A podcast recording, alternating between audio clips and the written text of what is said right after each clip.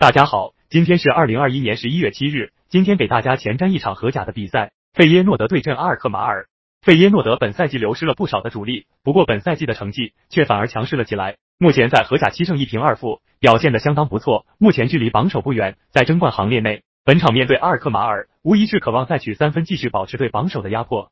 而客队阿尔克马尔本赛季同样流失了不少主力，开局阶段他们表现比较糟糕。但最近阿尔克马尔开始逐渐找回了强队状态，最近八行比赛赢下七场，目前距离欧战区也不远。